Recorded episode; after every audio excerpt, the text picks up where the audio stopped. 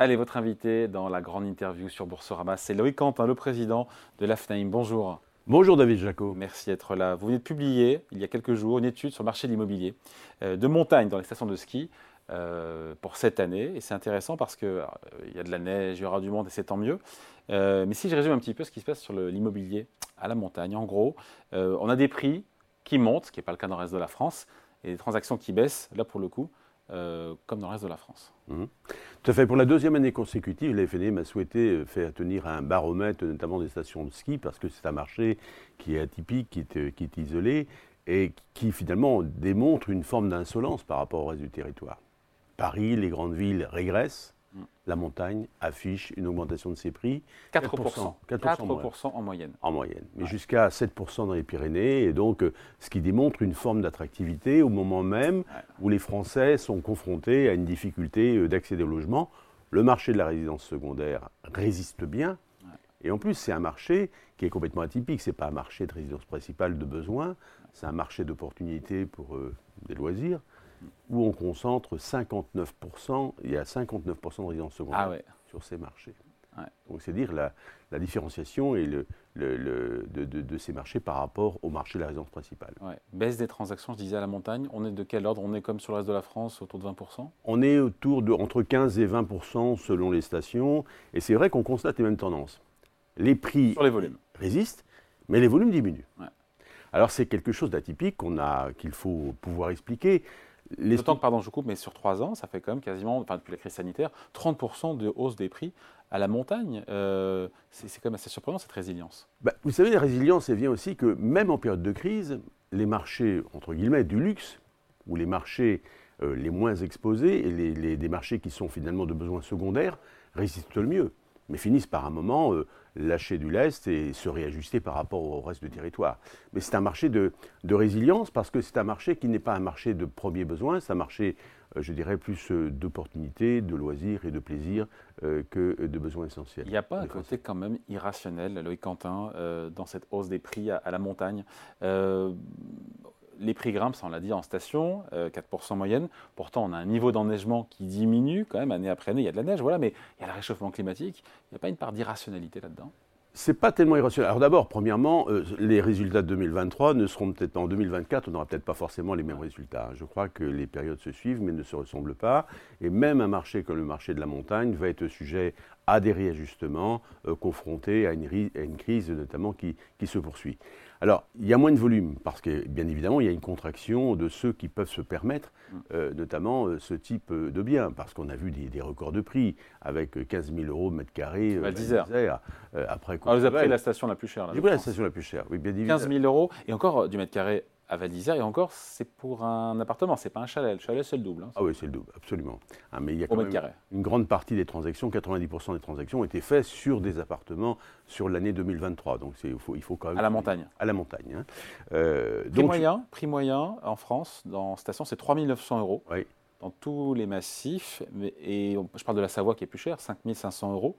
Euh, j'imagine que c'est dans les Alpes que que c'est le plus cher. Le, le, plus gros des transactions aussi. Là où les stations, là où on a les stations de ski les plus élevées, parce que c'est là où il y a l'enneigement le plus fort, bien évidemment.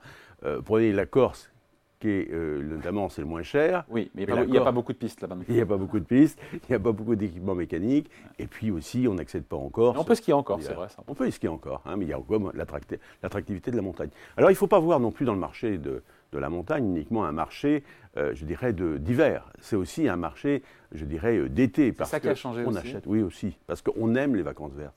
On aime les vacances à la montagne pour tout type de loisirs qu'on peut exercer et notamment qui vient concurrencer aussi le marché du littoral, hein, qui lui aussi se porte bien. D'ailleurs, on parle euh, encore une fois de la Savoie, 5500 euros de mètre carré en moyenne, 3900 je rappelle, pour l'ensemble des stations en France, mais on peut aussi acheter dans le Massif Central, où là les prix, je les ai, 1700 euh, euros du mètre carré. Eh oui, c'est pas cher, c'est accessible. Quand on compare ça bah même à un appartement dans une grande ville française, euh, c'est tout à fait attractif. Hein.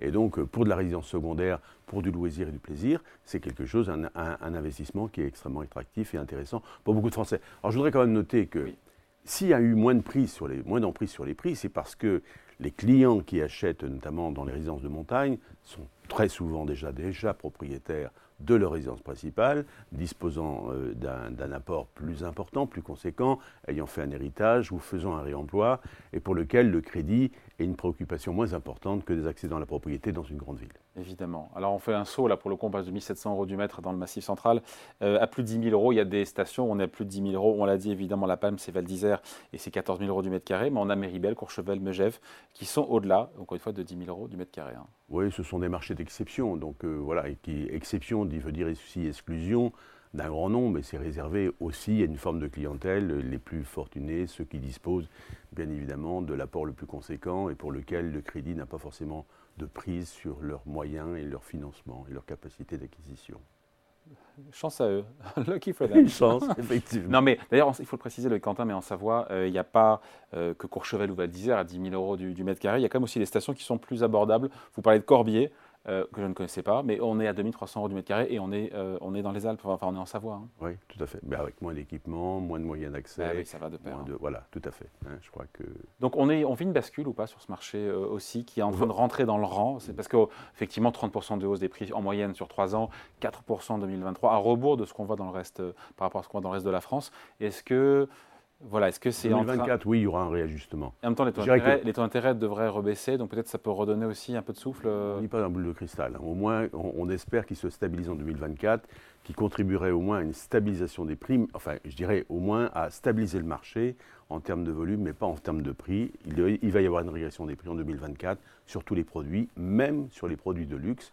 Le luxe a toujours résisté pendant un certain temps, mais finit par se réajuster au reste du marché, euh, je dirais, dans, dans le temps. Un petit mot, on finit là-dessus, juste euh, la question des passoires thermiques. Euh, on sait qu'il y a une décote, on dit entre 10 et 15% En général, en France, pour les biens qui sont étiquetés F ou G, il y a deux fois plus de passoires thermiques. Euh, en France, c'est 15 en moyenne, c'est 30 dans les stations de montagne. C'est pas l'occasion de faire aussi peut-être 75 ah, des appartements sont E, F et G dans les stations ah de montagne. C'est énorme. 31 F et G. C'est énorme, oui.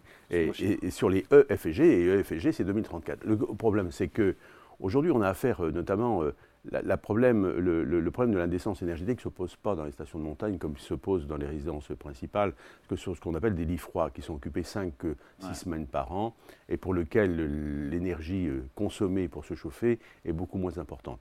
Donc aujourd'hui, en l'état actuel du texte, je dirais les stations de montagne n'échappent pas à cette réglementation, j'espère que le législateur s'en préoccupera parce qu'on ne peut pas mettre à mal l'attractivité touristique de ces territoires. Allez, l'appel est lancé. Merci à vous. Entretien avec Loïc Quentin, le président de l'AFNAIM.